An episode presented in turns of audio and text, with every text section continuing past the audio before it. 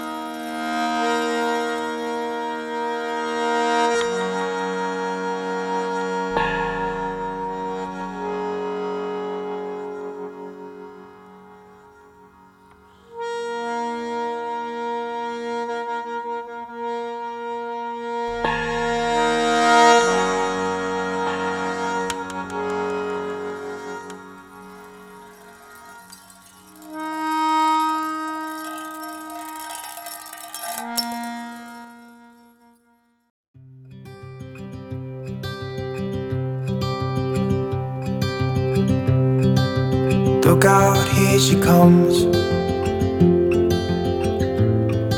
The woman that I love.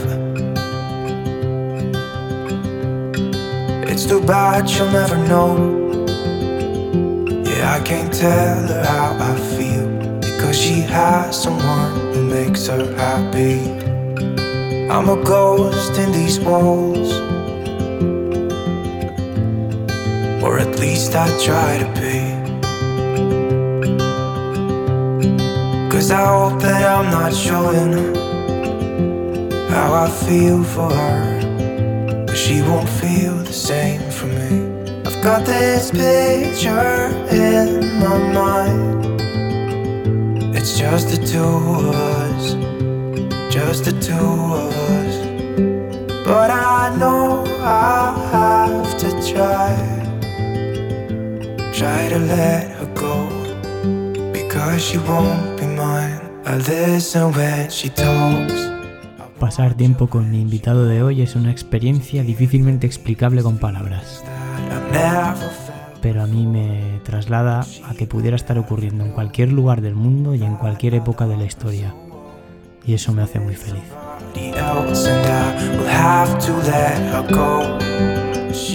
Si dijera que Santi Senso es un actor y creador de un lenguaje actoral único, o un maravilloso maestro, estaría cayendo en la trampa de tratar de identificar a alguien que es mucho más que un oficio o una vocación. Y es justo ahí, en el momento compartido con él, donde consigues ver que nadie es una etiqueta y que todos somos lo que queramos ser. Y no pasa nada, está bien.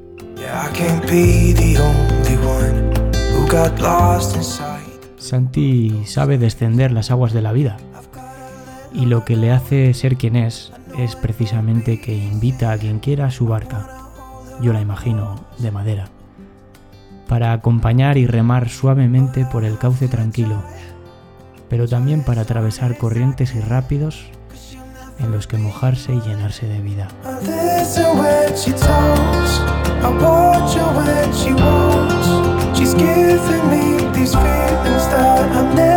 listen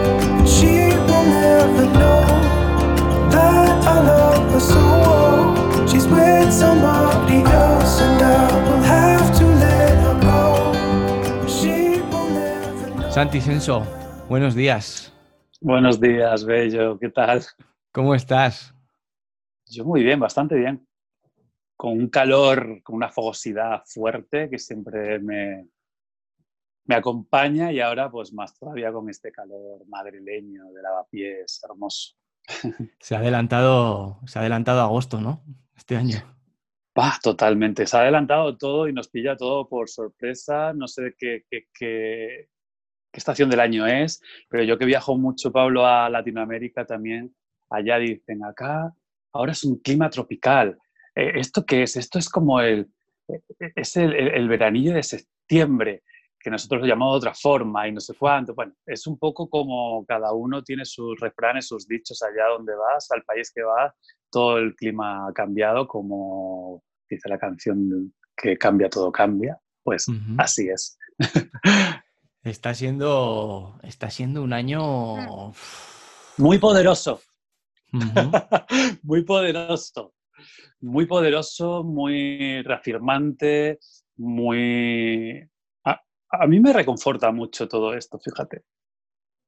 Todo esto que, estoy viviendo en esta vida, porque yo me siento muy vivo y esto es lo que me hace sentir también vivo, ¿no?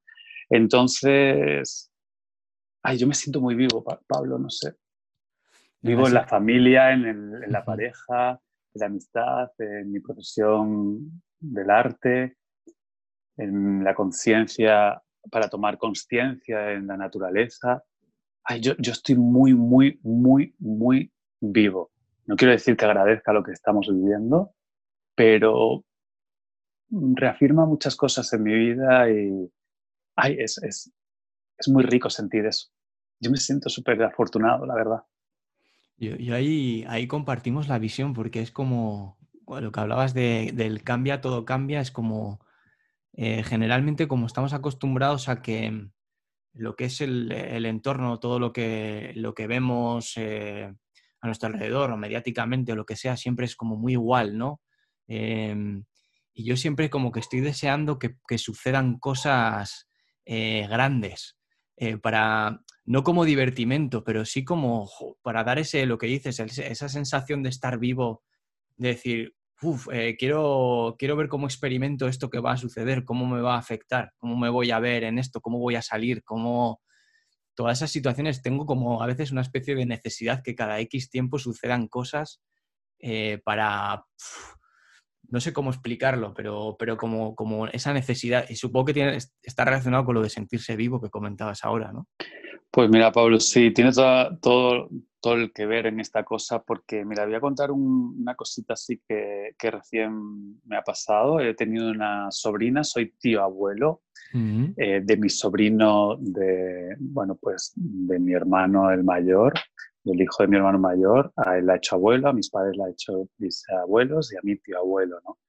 Y a esa niña que la han llamado María del Carmen, yo la he llamado Karma y la gente me dice, pero que eso es muy negativo, pero ¿cómo que el karma? Pues mira, pues al final el karma está saliendo, tiene un mes y medio de vida, está saliendo una relación entre su padre y su hijo y es el karma que ha traído esa niña para ver la manera en la que van a educar, porque tanto eh, mi sobrino como mi, hermano y como yo vamos a, educar, vamos a formar parte de la educación de, de karma, ¿no? Y tiene un enfrentamiento fuerte eh, maneras de educar, de cómo me educaste tú, papá, pero, pero y mamá, y tú, y, yo, y, bueno, pues como que ha llegado karma para, para, ver si es que realmente hay una, una, manera de educar y en los tiempos que, que le tocó, por ejemplo, a mi hermano eh, educar a, a, su hijo, porque lo tuvo con 18, 19 años tenía mi hermano. Entonces, Quiero decir, llegan las cosas y eso es lo que nos mantiene vivo. A mí, pues Karma me mantiene vivo en, la sorpresa de que llega una niña en un momento eh, que se necesita vida y, mm. sentirnos más vivos. Y eso es lo que a mí me gusta estar eh, presente en la familia, en, mis creaciones, en los actos íntimos. Eh, y es el no ensayar, el no predeterminar, el no tener todo atado. Es más, Pablo, siempre siempre dicen que hay que tener un propósito en la vida, ¿no? Y yo no tengo ningún propósito. Y hay muchas personitas que me dicen, pero es que es imposible, es que es, que es imposible no tener metas, no tener eh, propósitos en la vida, es que estarías como muerto, como... hasta que, yo siempre lo digo, hasta que Curro Cañete, que es un periodista, bueno, ahora eh, hace unos años es escritor, coaching, me dice, Santi, es que yo trabajo con personas eh, para buscar un propósito y es que es imposible que tú no tengas un propósito, Santi. Eh, todo el mundo tiene que tener un propósito de vida. Y él, que se dedica a eso, y ahora que es un bestseller eh, en el mundo de, de, la literatura, del coaching, de la autoayuda, me dice, es imposible, Santi. Es como un caso como que no, no puede ser que tengas esa cosa, esa negación. Y un día, en una, Pablo, en, yo, como tú bien sabes, hago eh, sin verdad absoluta, con amor en absoluto, en eh, esa tertulia, coloquio, conversatorio en el café, en ese mítico eh, Café Gijón en Madrid. Este, invité a Curro Cañete y me dice, ya, Santi, es que ya sé dónde está tu propósito el no propósito tuyo. Es que tú cumples tu propósito sin proponértelo. Entonces, es una persona que, que, que, lo estás cumpliendo en el momento, lo estás viviendo en el momento, no necesitas proyectarte a lo que yo digo un futuro cierto porque me voy a frustrar, sino un futuro incierto, ¿no? Y dice, claro, es que tú ya estás cumpliendo tus propósitos eh, sin, sin, ser consciente desde un inconsciente, ¿no? Y eso es, eso es maravilloso, obviamente, ¿no? Sí. Entonces, eso es mantenerme también, está, no mantenerme, porque la palabra mantenerme es como que necesito algo para estar vivo es que yo estoy vivo desde el momento que no ensayo ni pacto nada en mi vida. Es que nada, ni un viaje, ni un cómo voy a recibir ahora a mi madre después de tantos meses y a mi padre, si les abrazo, no les abrazo, les beso, les protejo, no sé, yo voy a llegar a Cáceres que quiero marcharme mañana y, y les voy a mirar a los ojos y ahí vamos a ver cómo es ese abrazo, ¿no? Entonces, eso me, da muchas satisfacciones, muchas sorpresas en la vida. Y eso es mantenerme, entre comillas, bueno, estar vivo más que mantenerme. Sí, estar, estar presente, ¿no? Vivir, eh, eh, vivir el momento sin estar pensando más allá de, cómo será, sino... Es que te vas a frustrar si piensas en cómo será. es que vas a un futuro cierto y el futuro es incierto y, es hermoso y es poderoso así, que sea incierto. Y, y de incertidumbre me encanta. Sí, precisamente estos últimos meses, eh, no sé muy bien cómo los has vivido, pero probablemente desde esa perspectiva, donde en estos meses es donde se ha cumplido eso del futuro incierto, porque eh, esto ha demostrado que, no existe un futuro cierto, ¿no? Para, para nadie, para nadie, además. Bueno, pues Pablo, a mí me ha mostrado, más que demostrado, me ha mostrado una cosa que yo he sentido, si bien yo trabajo mucho en casa, si yo bien ejecuto muchas cosas de escribir mis textos, de proponerme al mundo en los festivales, hacer dossiers y proponerme al mundo, eh, si bien como eso lo hago a diario, eh, pues el estar más en casa, pues me ha permitido escribir más, eh, reflexionar más de, de muchas cosas, pero si es cierto que me ha mostrado una cosa muy fuerte y es que he subestimado la situación en la que estamos. Es decir, no es que yo haya estado, y de hecho, uno de mis próximos actos íntimos que voy a estrenar después del verano se llama Cuerpo vivo, cuerpo encerrado, cuerpo eh, muerto, y es ¿qué encierra mi propio encierro? Es muy fuerte y, doy, doy eh, en un laboratorio que voy a hacer este, donde otros actores y actrices van a poder eh, escribir su propia pieza de qué encierra su propio encierro, pero, o sea, como impulsado por esto que hemos vivido, pero es que está diario. ¿Qué encierra una familia? ¿Qué encierra un amor? ¿Qué encierra el estar en un trabajo? ¿Qué encierra mi propio encierro? Es muy interesante esto, ¿no? Es, es ir más a lo profundo más que a lo superficial. A mí se me murió durante la pandemia, el confinamiento, un tío, nadie podía enterrarlo, eh, la incineración, pues claro, luego le dieron las cenizas a mi familia, pero ¿qué encierra la relación que yo tenía con mi tío Francisco? que encierra eh, el ir yo a su casa y, que encerraba esa sonrisa y esa mirada tan sonriente de mí, que me hacía a mí eh, eh, esa sonrisa y esa mirada de mi tío Francisco. Entonces es muy interesante para mí, pero he subestimado en que, pues bueno, que yo seguía con mi acting diario de escribir, de proponerme en el mundo, en los festivales, en mis giras por, por Latinoamérica, pero he subestimado realmente y lo tengo que decir porque sí que he subestimado en cómo lo estaba viviendo mi pareja en casa, cómo lo estaban viviendo mis padres, cómo lo estaba viviendo la profesión, cómo y porque yo soy como muy power de, no, esto, bueno, que esto no, no, no para, que no nos paraliza, que esto nos tiene que movilizar, pero he subestimado tal vez la, el sentimiento y la emoción de los demás. Eh, no es que me haya despreocupado y los haya ignorado esa sensación y esa, ese sentir, pero he subestimado que realmente es fuerte lo que estamos viviendo. Sí. Pero tampoco lo comparo porque también es fuerte karma que ha venido al mundo. también es fuerte que ha, muerto mi tío. Eh, pero también es fuerte mi deseo de estar vivo. sí, es claro, es que hay una.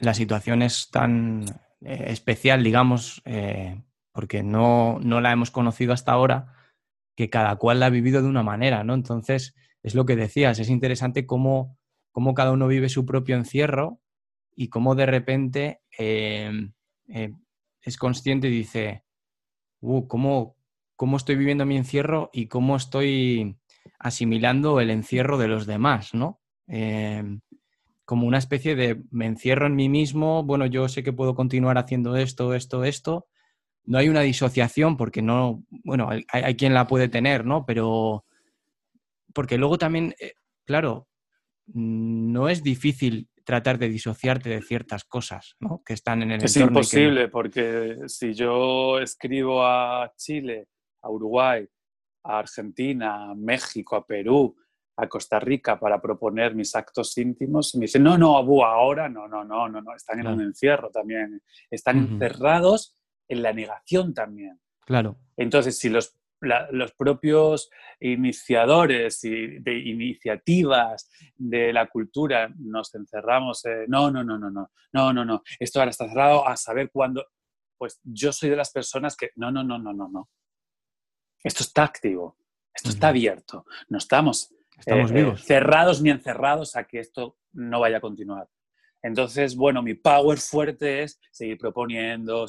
Y me lo tomaba cuando me decían no, como cuando hace unos meses me decían no porque está completa la programación, porque no les interesa mi lenguaje, porque he llegado tarde a la convocatoria, por mil razones, porque no tienen dinero para pagarme el transporte, para irme a Latinoamérica en el avión, yo qué sé. Pero ese no, yo me lo tomaba pues como un no por una razón más que ha surgido en el mundo, ¿no?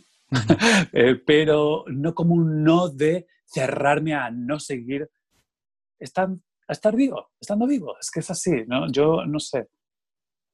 Y otra cosa que quería decir también, Pablo, que le ha pasado a mucha gente, que, que en este encierro en sí mismo este, no todos los artistas cuando dicen, ah, pero es que los artistas ahora van a poder crear mucho más, bueno, es que hay muchas personas, eso es lo que yo digo de cuidado con subestimar lo, lo, lo que ha vivido las personas, lo que hemos vivido, porque a mí también me afecta obviamente, si mi pareja, eh, la profesión está mal, me va a afectar a mí también, obviamente, ¿no? Pero este, mm, de crear, eh, que hay gente que no crea, porque es que ¿cómo va a crear si está con una depresión porque no puede pagar el piso, o no puede comer, o se ha quedado sin trabajo, o no tenía trabajo y ahora peor todavía? O sea, ¿qué vas a crear? ¿Desde qué? ¿Es que creamos más desde la tristeza? Desde... No, no, no. Hay que cambiar el paradigma de, y contarlo realmente al mundo que no todos los creadores y creadoras eh, crean obras de teatro, guiones de cine, pinturas, esculturas desde una depresión o una tristeza, eh, una nostalgia. No, no. Entonces yo creo que eso también está bueno, cambiar el paradigma de, que el creador no solo crea desde ese estado emocional depresivo, ¿no? Eh, no, ¿no? Eh, hay, que, hay que cambiar el paradigma y, verbalizarlo y decirlo, ¿no? Porque como el que se expresa que es albañil y cuenta cómo se hace, eh, se crea el cemento, pues cómo, creas el, cómo crea el panadero, la masa y fermenta y la masa madre, pues un creador también le tiene, pues más que explicar, compartir al mundo eh, que los procesos emocionales no, no, son todos, los que estemos viviendo no son todos válidos para, para transcribirlos, ¿no? O, o para que trascienda en, en, una obra de arte, ¿no? En, en, pintura, fotografía, cine, teatro, danza, no sé, ¿no? Fíjate que eh, a mí, no sé si le habrá pasado a más gente como a mí, pero yo que en cuestión de, de creación, que por ejemplo de crear un espectáculo. Yo no lo he creado nunca. Yo hasta ahora em, he actuado como actor en, obras de teatro diferentes de otras personas, pero em, este momento lo que me ha servido es para, para decirme, bueno, ese miedo que, que, tienes a poder crear algo es porque a mí me acompaña siempre mucho la duda, ¿no? La, la falta de confianza en mí mismo para decir, seré capaz de hacer esto, estará bien, entran muchos pensamientos en mi cabeza, ¿no? Y esto, y paralizan, al final paralizan, te establecen en otro lugar como más a la espera de que llegue algo, de que alguien te llame, de que igual te cojan aquí o no. Y, esta situación lo que, me, lo que me ha dicho es, tienes que mover el culo, o sea, eh, tienes que arriesgarte. Eh, podrá salir bien, podrá salir mal, pero tienes que arriesgarte tienes que confiar en ti y esto es un momento en el, en el que decir no, no estés a la espera de que pueda pasar algo porque eh, estás a expensas de otras cosas, no, no, de, tu, de tu propio poder creador ¿no? que puedes tener, eh, que todavía no conoces, pero que está ahí. Entonces, a mí, en mi caso, me ha servido como más de algo activador, de paralizante al principio, porque es cierto que llega la situación y te para eh, y te deja en un estado un poco de shock, pero a continuación eso dejó paso como a un decir, no, tienes que, tienes que moverte en alguna dirección y empezar a hacer, ¿no? A investigar, a ver por aquí, por allá. Ensayo-error, ¿no? Un poco, pero activación, eso de, de confía, es que eh, te tienes a ti, confía en ti, ¿no? Totalmente, mira, este Pablo, yo a mí me pasa algo con, con el tema de la duda. Para mí, en la duda está la verdad. Eh, nos da mucho terror, la divagación, la toma de decisiones. Más que tomar una decisión es una toma de aceptación. ¿no? Este, para mí yo creo que es importante eh, tener y tomar la confianza mm, de, la duda hasta la verdad. Y de ahí mm, también a aceptar eh, esta cosa de, de, ay, no era para mí. Si no era para mí, es que esto no era para mí. Yo creo que, que eso nos hace mucho mal, sobre todo también a los artistas, porque es una autoconfianza engañosa, eh, que nos justificamos y nos frustramos mucho más. Eh, sí era para mí. Y como era para mí, eh, voy a ir a por ello. Y si no, no ha podido ser, aceptar que no ha podido ser. Eh, y también, según lo que has estado contando, comentando del creador, del intérprete, bueno, yo, yo, creo que también hay que, dentro de la aceptación, que yo lo trabajo mucho, eh, está esta cosa de, bueno, pues yo soy un intérprete de las emociones y, necesito un director, una directora para que me guíe, me acompañe, me dirija eh, en la interpretación de las emociones. Pero hay, hay personitas que también son creadoras, ¿sabes? Entonces, está bien. Y hay otros que, son creadores o creadoras, pero no son intérpretes, otros son intérpretes y creadores. Yo creo que ahí está esta cosa de, ¿qué es para mí? ¿Dónde brillo yo? ¿Dónde brillo yo?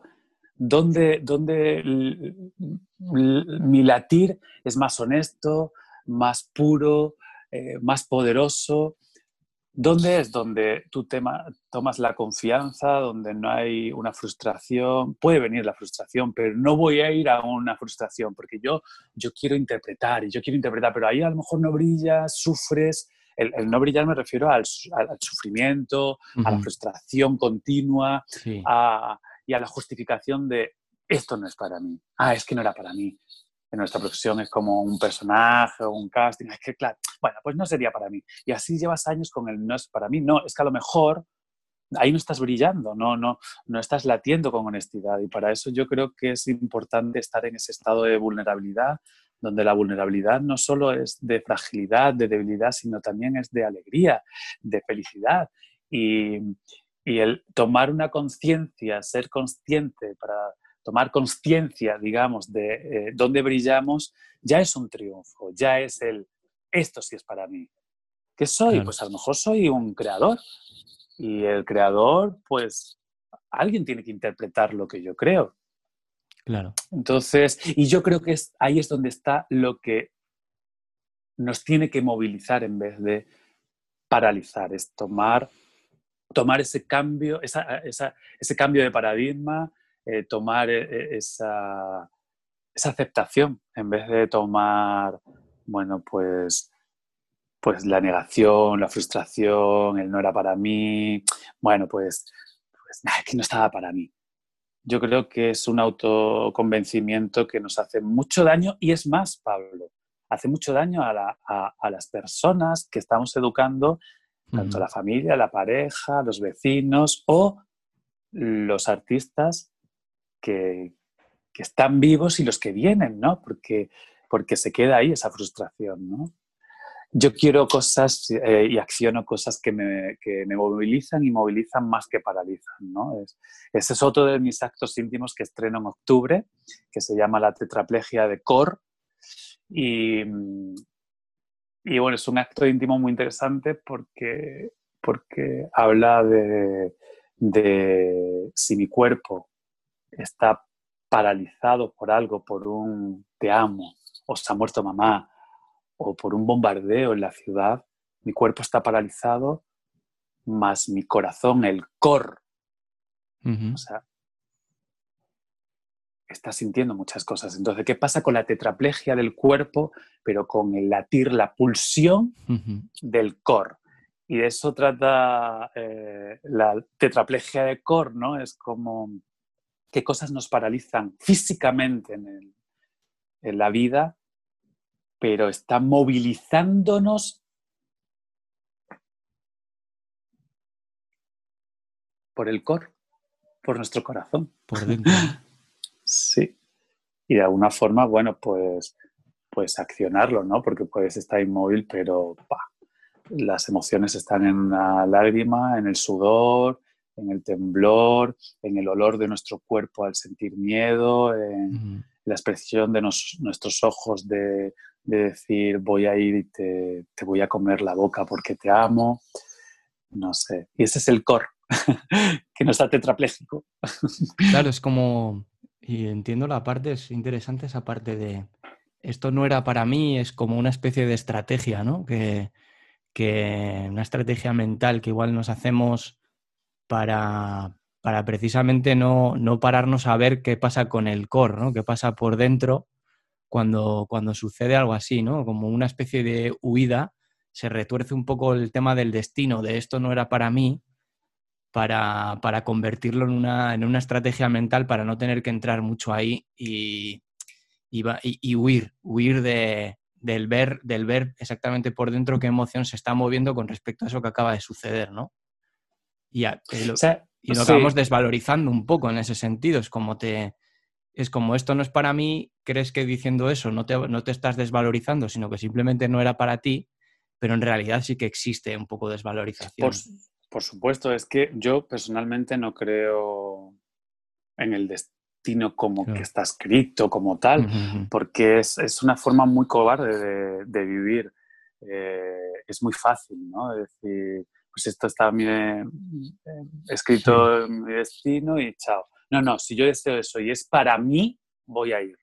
No voy a ser cobarde eh, y voy a ir a, a, lo fácil, porque es que es muy fácil. Es más fácil el sufrimiento, la frustración, es muy fácil, porque es que es, muy fácil agarrarla.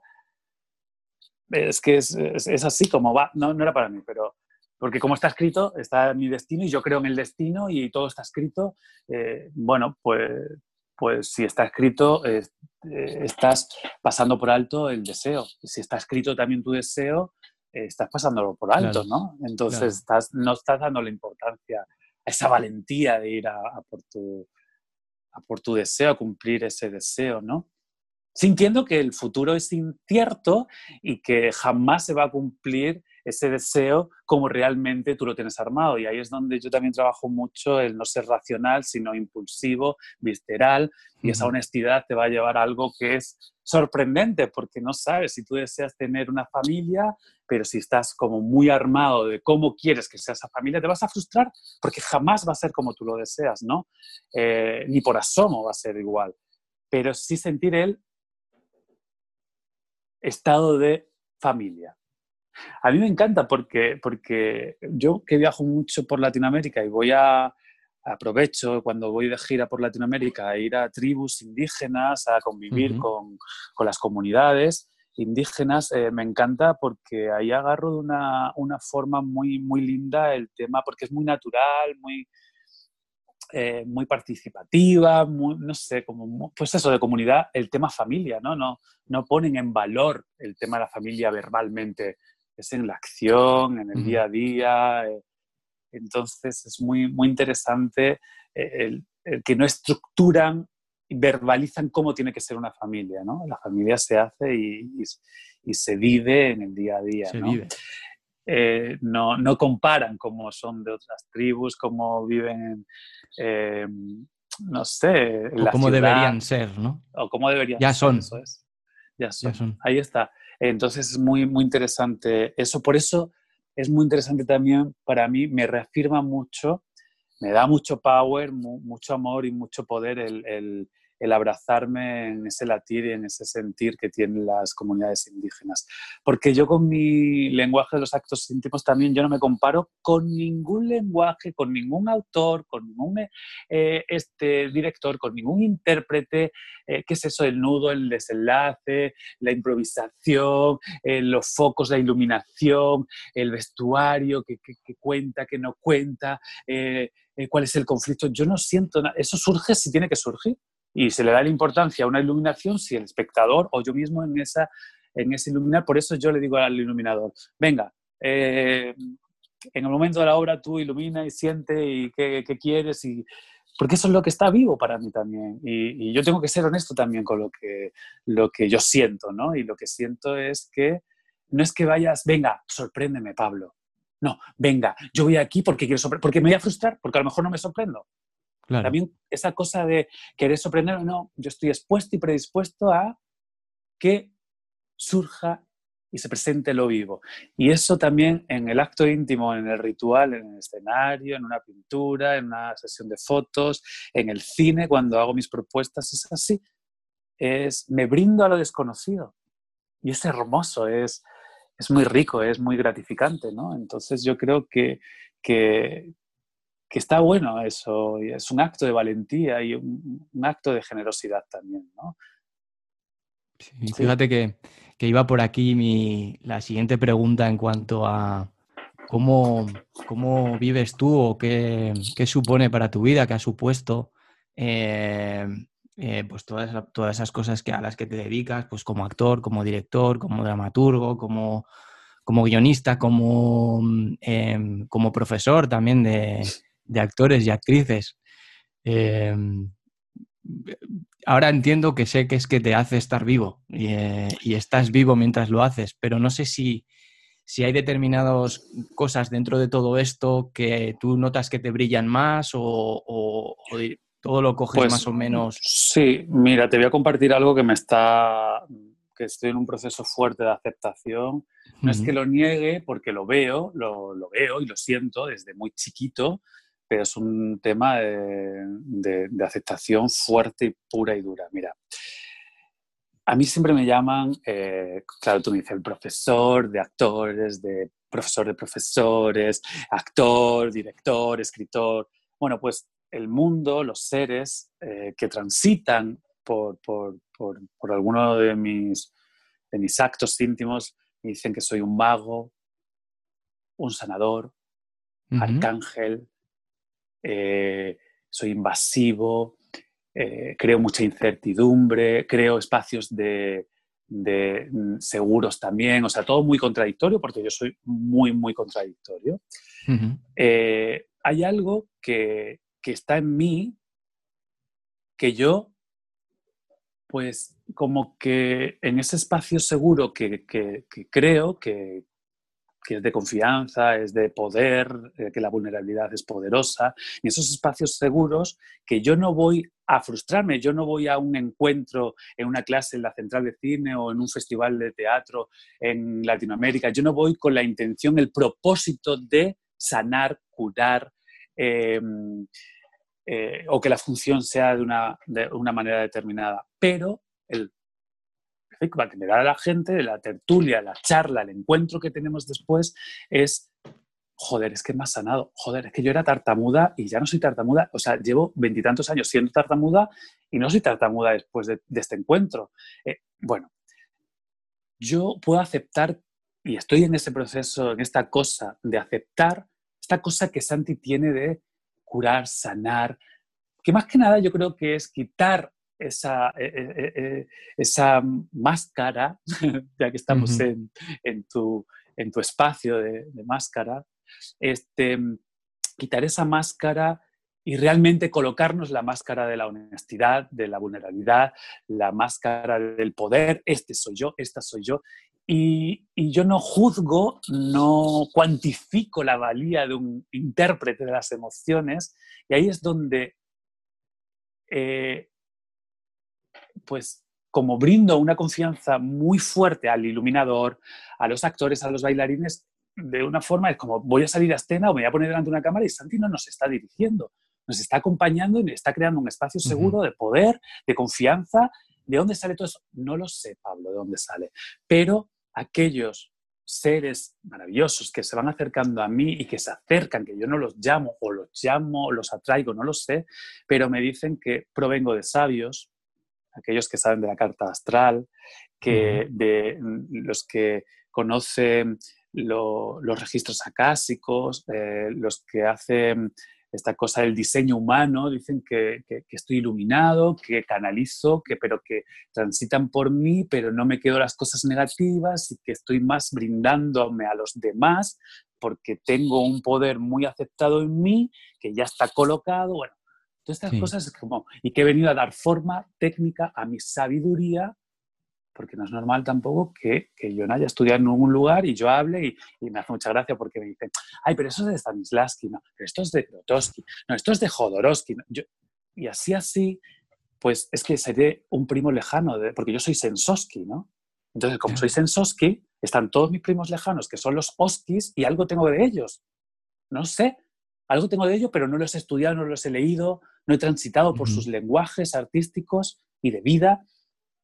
Y según los sabios dicen, los conocedores de los registros acásicos, del diseño humano, de la carta astral, que yo provengo de esos sabios y que yo traigo esa sabiduría, esa sanación, que a través del arte, pues sano, curo, doy confianza. Y aquí es donde voy para sintetizar todo esto. Es que yo no voy de sanador, jamás voy a ir de terapeuta del teatro, jamás voy a ir un psicólogo, psicomágico, eh, de un maestro, de tengo una técnica no voy a ir de ello, pero tampoco voy a negar que se cambia el paradigma de esa persona cuando transitan por los actos íntimos, como que hay un cambio de conciencia para tomar conciencia del poder que es único, única, que no es diferente ni parecido, ni mucho menos igual a otro intérprete. Porque si no estamos comparándonos, si no estamos siendo cobardes, hay que tomar la valentía de tomar conciencia, conciencia de que somos únicos, únicas como intérpretes.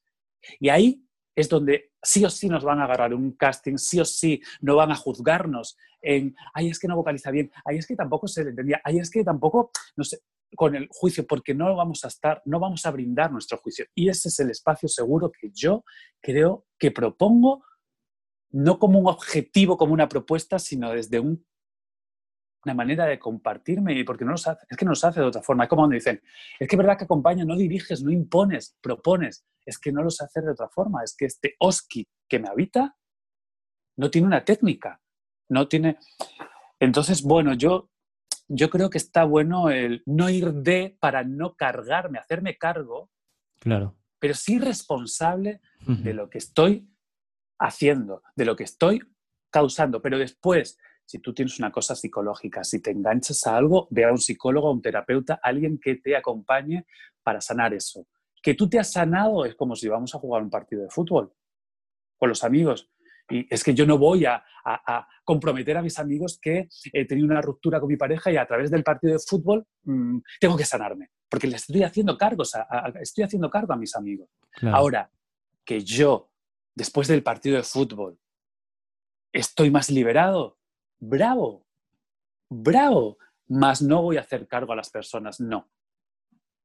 Pero yo personalmente sí que me voy a hacer responsable de lo que estoy ocasionando y cómo, es- desde qué lugar estoy acompañando, en este caso, por lo que nos une Pablo y, y, eh, este, en el arte, en la interpretación, en el transitar de las emociones eh, para ir del texto, saltar el subtexto que no me interesa, que me parece aburrido, ir a lo profundo realmente del pozo para agarrar ese pozo, esa cosa que somos únicos, únicas, para compartirlo en una canción, en escena, ante una cámara, no sé, en una pintura, en una fotografía. Yo creo que ese, eh, ese es mi transitar por cada eh, encuentro que tengo en muchas disciplinas artísticas en las que soy muy afortunado que me invitan a formar parte de los procesos, ¿no?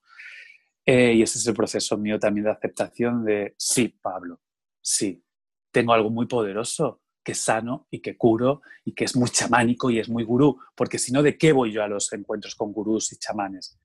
¿Por qué me atrae ir? Y no ir como, enséñame esto, no, como estar ahí, sin es que no formo parte de los rituales, es que estoy ahí como presente, es muy fuerte los temas de ayahuasca, del peyote, del temazcal, de muchos rituales que he ido, es como que estoy ahí presente, más no participo de una forma como activa de la toma de ayahuasca, pero estoy, porque, porque estoy conectado desde otra con- conciencia y tomando conciencia de que yo ne- necesito vibrar con eso y no tomar, por ejemplo, en este caso, la medicina, ¿no? Que, Que una chamana me dijo, pero que no es una droga, y yo, ya, pero es que no la necesito. Me Claro. dices que la, la medicina te llama. A mí me llamó el estar en contacto con la naturaleza, con los cantos, con el palo santo, con el ritual. Más el día que yo necesite eso, pues igual sí que te la tomaré. Pero vas a crear, vas, le, le dije, vas a flipar, era mexicana, no sé si conoces el término flipar, pero vas a flipar con mi estado de conciencia y vas a tomar conciencia del poder que yo tengo. Y si yo verbalizo eso, Pablo, tengo que aceptar que lo tengo. Y que los demás me dicen que a través de esto sano, curo, quito muchas mierdas, eh, que las mierdas a nivel arte de los prejuicios, del juicio. De... Y esa es la cosa de no ir de chamán, gurú, ángel, arcángel, sanador, terapeuta, pero sí no negar cómo me ve el mundo. Porque si no, estoy anulándoles. Claro. Entonces es un poco esta cosa fuerte que me... Y además es algo hermoso también que estoy sintiendo, ¿no? Eh, como que, que asusta, como... Pero tengo muy colocado en que no me voy a hacer cargo, ¿eh? O sea, que no es como voy a conseguir que... Porque no me vienen como un problema, porque no es una terapia. Claro. No es como que cada uno viene y, bueno, quiero sanar este... No, no. Es a través de mi transitar, de mi acto íntimo, de pronto se acercan y dicen, va, yo era tartamuda y ya no lo soy. Va.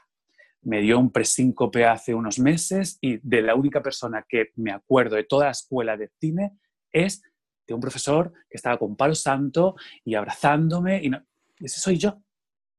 De una persona que pierde el conocimiento de tres o cuatro meses atrás. Entonces esas cosas yo creo que están en mí. Eh, es un latir, una, una fuerza muy poderosa que yo tengo que aceptar de... Bueno, a lo mejor no hace falta de estar, aceptarlo del todo para, que, para estar un poco como en, en esa duda, para ir encontrando esa verdad que se coloque natural. No lo sé, pero sí es cierto que no, no puedo negar tanto al mundo de, no, bueno, no, no, yo, si yo realmente no soy, sí soy ese que veis porque es, lo estoy negando desde bien chiquito. Y ya tengo 40 años, Claro. no soy tan chiquito. Es un acompañamiento em, hacia el encuentro de la, de la honestidad, ¿no? Y de la eh, claro, la caída, la caída de la máscara y el encuentro con la honestidad es muy, es muy sanador. Em, claro, y, conforme la máscara sea más grande o haya más, el encuentro con la honestidad es un soltar lastre tan grande que efectivamente se pueden sanar muchísimas, eh, muchísimas cosas, muchísimas dolencias.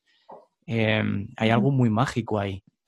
Y, en la forma en la que tú lo haces. Yo concretamente tengo muchas ganas de, experimentarlo ya desde hace tiempo, que no ha podido ser, pero creo que será dentro de poco. Bueno. Y, sí, pues ha sido maravilloso, Santi, todo esto que nos has contado, como siempre. Bueno, pues ese soy yo. Y no sé, yo muchas veces este, me asusto de, cómo, eh, una vez me acuerdo, me acuerdo hace bastantes años, una expareja que, que tuve me decía, Santi, es que vas muy rápido, en la vida vas como muy rápido, no todo el mundo es tan rápido, ¿no? Y eso me, me, hizo cambiar el paradigma también de, de mi transitar, mi penetrar al mundo, ¿no? Eh, cómo penetro si no están tan dilatados o dilatadas las personas, como, como yo adentro para que no, para yo no violar, ¿no? No, no, pero sí soy invasor, porque el ser humano es invasivo, porque porque siempre que no violes eh, eh, está bueno llamar a esa puerta, eh, escribir ese WhatsApp a esa personita que te gusta. y eso es invasivo porque tú no sabes lo que él no te ha pedido esa persona que, te, que le escribas, ¿no? Entonces yo acepto que soy invasivo porque propongo más, no impongo y mucho menos violo, ¿no? Entonces a mí me, me hizo mucho cambiar el paradigma de de santidad, es que vas muy rápido, es que el mundo no, va tan rápido y tú vas como muy por delante de todo. Los ritmos, ¿no? Y sí, y está bueno porque guías a mucha gente, pero tampoco quieres que vayan como a esa, con esa fuerza que tú vas, ¿no? Entonces está, está, bueno, está bueno para mí también cambió mucho el paradigma de, de, eso, ¿no? Y otra cosa que también esta, esta pareja me dijo, de, joder, Santi, es que todo lo que, lo que haces... Eh, en los actos íntimos es que es, verdad. Bueno, es que no se sabe qué es verdad y qué es ficción, porque es que es verdad. Mm. Y claro, es que para mí, eh, Pablo, este, y a todos los oyentes y oyentas que nos estén escuchando, este, no, no diferencio en qué es verdad y qué es ficción, o dónde estoy mintiendo, dónde estoy engañándome y engañando, o qué es fingido. Para mí es un estado de personaje, de personajibilidad, es un estado de personajibilidad donde no sé qué es verdad y qué es ficción. Yo lo estoy viviendo con verdad. Más quien lo esté viviendo conmigo, a lo mejor lo ficciona por el contexto donde lo esté viviendo, más no me voy a hacer cargo. Para mí es un estado de personalidad y no voy a estar en el juicio. ¿Qué me pasa eh? con muchos actores y actrices que transitan por mis actos íntimos? De, se asustan, ¿no? no, esto es el personaje porque no aceptan que es de la que, forma parte de él, ¿no? Ese poder. O al revés, ¿no? Eh, dicen, bueno, esto es, esto es el personaje, como que al revés y no. No sé, es algo como muy, muy, muy, muy rico de sentir esa dicotomía de, de un intérprete, más un día surgió el, bueno, estás en un estado de personalidad, no hace falta juzgar qué es verdad y qué ficción, qué es persona y qué personaje, es personalidad. Pero ¿qué es eso de la personalidad? Esa agilidad, eh, es el acting, es la personalidad del personaje. ¿Qué es, Santi? No lo sé. Que no hay por qué explicarlo, no hay por qué explicarlo todo con palabras, ¿no? Vívelo, ¿no? Pero existe, existe la palabra, digo, sí, la, sí. la creé yo, o sea, existe, luego existe, ¿no? Sí, pero, pero yo la he buscado y, y, y, no existe. Digo, bueno, pero, pero si existe, para mí sí existe, y ya existe en ti, ¿no? Porque ya, ya está. Ya recibido, claro. y está lindo eso también, ¿no? Sí, es una maravilla, porque yo, fíjate que antes de llegar al mundo de la interpretación, eh, que no tenía ningún contacto con el teatro ni con nada, y decía, uy, qué bien los actores, las actrices que, que se ponen las máscaras para hacer de, de una cosa o de otra y tal, ¿no? Y, resulta que cuando ya llevaba yo un tiempo y sobre todo le he dado como un poco más explicación, ahora que estamos eh, hablando de dar explicación a las cosas, pero no explicación con palabras, sino de un sentir por dentro de decir, jo, es que yo cuando me subo a un escenario es cuando yo tengo la sensación, sin, eh, cuando transito y habito todo eso, lo que decías de yo no estoy en si es verdad o es ficción, pero sin duda estoy viviendo un momento en el que soy yo, en el que yo estoy conectado con, mi, con, la, con la emoción, con lo que sucede dentro, ¿no? Y cuando me bajo eh, del escenario, cuando todo termina, eh, ahora es cuando empiezo a sentir el hecho de decir, no, es que en mi vida sí que me estoy empezando a dar cuenta de los papeles que voy interpretando y que no son, no son yo, porque aquí me freno para esto, allí me freno para tal, ahí no me atrevo a hacer tal porque cual, ¿no? Esa parte de la preocupación, esa parte de, del futuro eh, cierto, de la búsqueda de la seguridad, todas esas cosas están debajo del escenario y resulta que donde yo pensaba que te ponías las máscaras, eh, cuando ahora me subo, yo lo que estoy haciendo es quitármela. Entonces, eso es lo que a mí más me, me ha enganchado, porque eso es lo que precisamente me engancha como a la vida, ¿no? Me, me ata mm. a la vida y a estar vivo y a lo que comenzábamos hablando hoy, ¿no? Así es. Es que sí, es que yo creo que, que bueno, pues hay muchas técnicas. Yo, yo es que no lo mm. sé, como no estudia tampoco en ninguna escuela, ni de cine, ni de teatro, afortunadamente he trabajado desde adolescente en la profesión y, y mi formación pues ha sido trabajando, pero trabajando en cosas con técnicas muy, muy pautadas y de muchos maestros. O sea, pero en mí siempre estaba eh, el, no diferenciar qué es verdad y qué es ficción, en no tomar la cosa racional de esto es del personaje, no, esto es de la persona. Cuando nos interese decir, no, bueno, esto es que esto es mío porque soy la hostia o, o te asusta, no, no, no, es del personaje, esto no es mío, esto, esto, entonces es como no, yo sí que, que tengo muy aceptado en ese no juicio de, y lo transmito, lo transmito en mis actos íntimos y en los no actos íntimos cuando trabajo con otros artistas. no, no diferencio en qué es persona, qué personaje, qué, qué es racional, qué, qué es, no, no, no le doy cabida, en, es que no le doy espacio a, a, a eso. Eh, porque si no es como te llenas de mucha cosa, mucho arquetipo, mucha, mucho juicio y no, no, no. Demasiado peso, ¿no? me Hay demasiado sí, demasiado peso, sí. Yo me, gusta ser ligero, la verdad. Ligero. pues, Santi, eh, muchísimas gracias. Eh, Nada, bonito a ti por invitarme a... Ha habido muchas lecciones, ¿eh? O sea, lecciones en el sentido de no, quiero dar lecciones, pero, pero, o sea, realmente ha sido una charla donde han salido muchas cosas muy, muy, muy interesantes, pero ya no solo para, para actores, actrices, sino para, para la vida de, de, cualquier persona, porque esto está al alcance lo que yo he dicho antes, el panadero, el farmacéutico, este, la ama de casa, el abogado, el empresario, es que todos somos intérpretes de las emociones, hmm. todos y todas. Entonces, bueno, pues, ¿cómo interpretas? Yo la mayoría de las personas que también transitan por un laboratorio, un taller, un encuentro eh, conmigo, no, a lo mejor la mitad son artistas y la otra no. Son, bueno, sí, son artistas de, eh, de la ama de casa, de crear un muro de hormigón, de hacer pan, eh, de criar hijos y interpretan ahí también sus emociones y su, es, es muy fuerte también.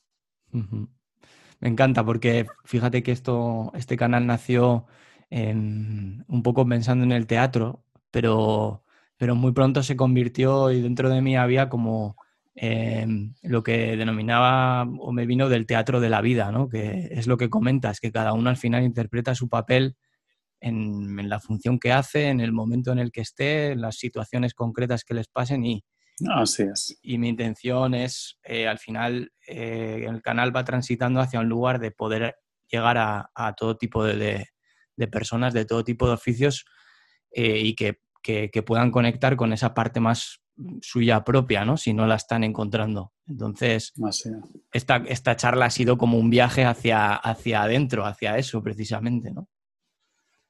Está bueno eso del viaje porque así con esto pues cierro un poco. Es como nos tenemos que atrever más a viajar hacia atrás para saber mm. quiénes fuimos y aceptar quiénes somos hoy.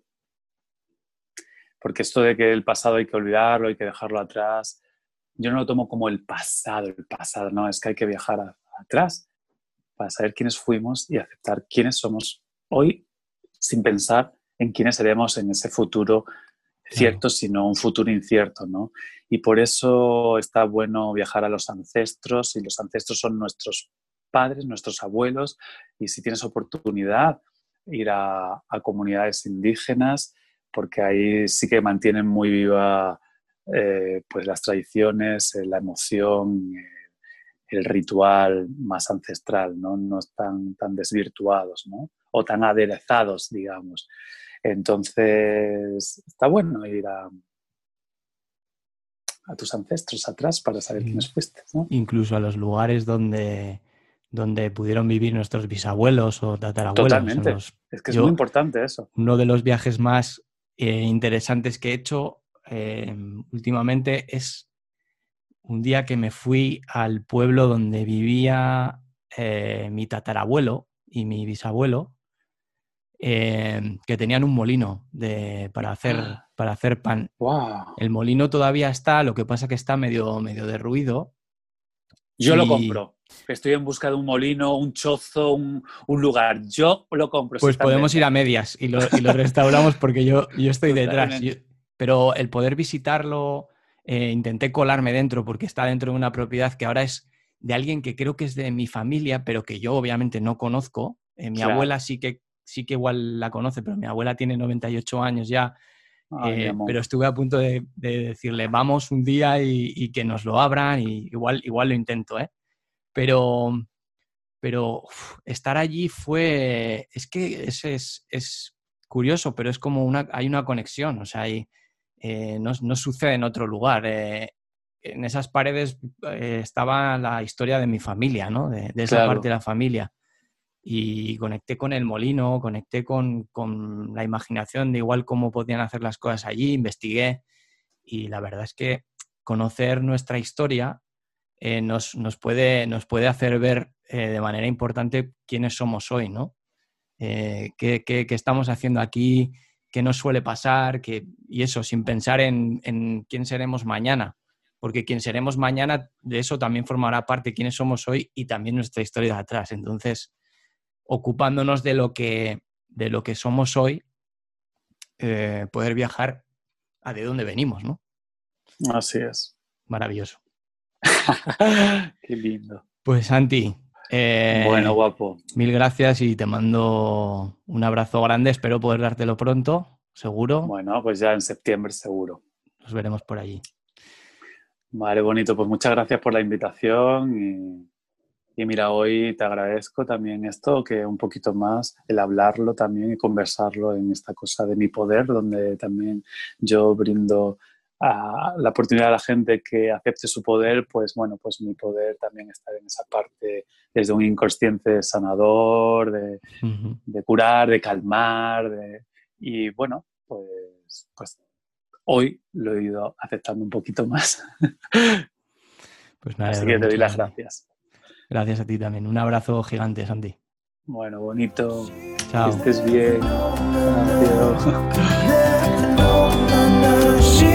never, no, no, no.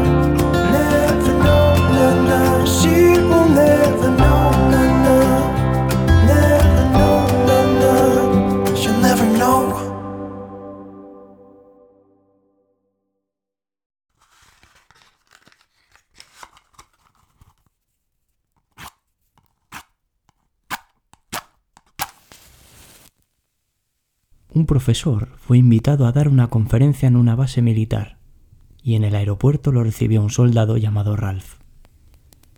Mientras se encaminaban a recoger el equipaje, Ralph se separó del visitante en tres ocasiones.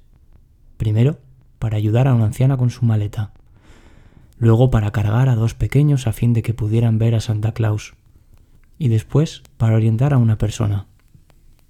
Cada vez regresaba con una sonrisa en el rostro. ¿Dónde aprendió a comportarse así? preguntó el profesor. En la guerra, contestó Ralph. Entonces le contó su experiencia en Vietnam.